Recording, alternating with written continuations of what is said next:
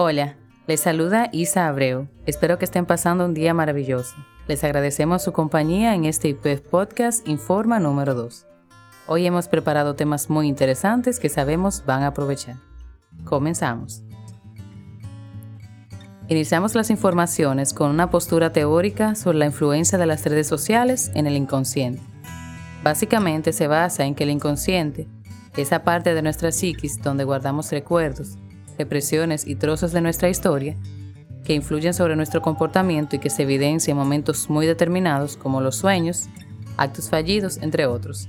Explican que han logrado relacionar al yo del narcisismo, al engrandecimiento, al poder de las imágenes característico de las redes sociales.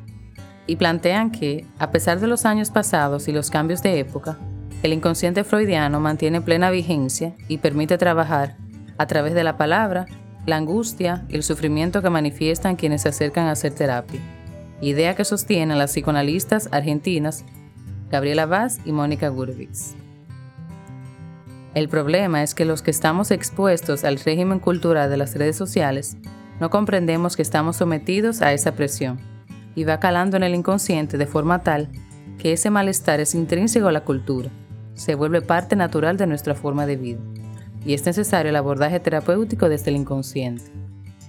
Las redes sociales nos crean una permanente necesidad de mostrarnos, una especie de culto al yo, de vitrina de exhibición, pero al mismo tiempo muchos de los lazos que establecemos allí parecen menos intensos o menos cercanos, lo que indica que acudimos a las redes sociales en busca de afecto. Antes nos pasábamos horas de drama por teléfono, ahora es, me dejó en visto, no me dio like las historias de amor y de sufrimiento siguen estando.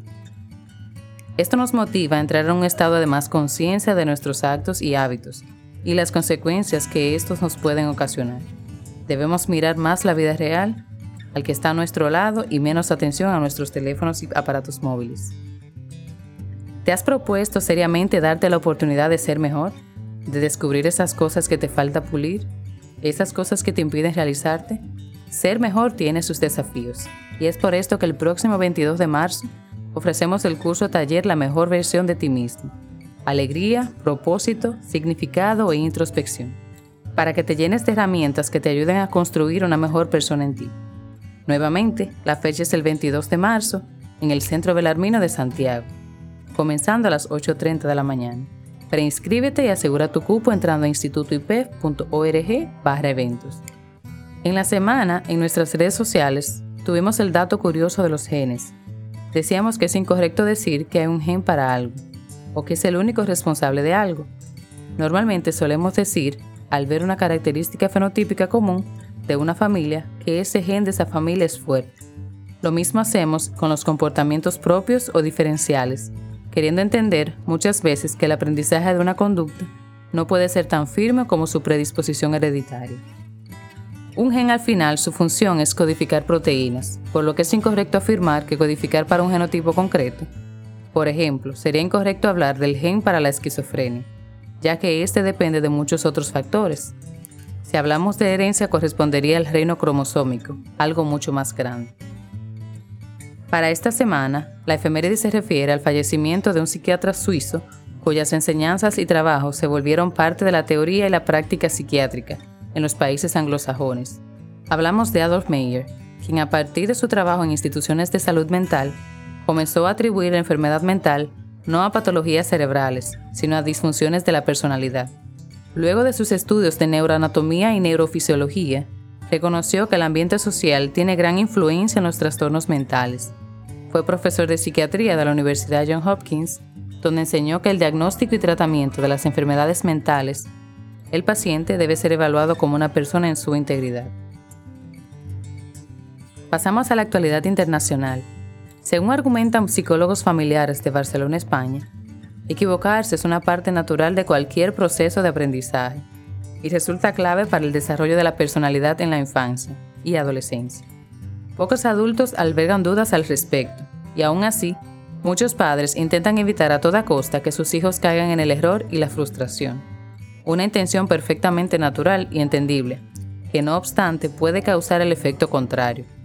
Cuando se sobreprotege a un hijo, no se entrena la tolerancia a la frustración, y eso es algo muy necesario en la infancia, para que poco a poco vayamos haciendo frente a los inconvenientes que nos trae la vida. Evitar que los niños cometan sus propias equivocaciones es un error que puede tener graves consecuencias en su futuro.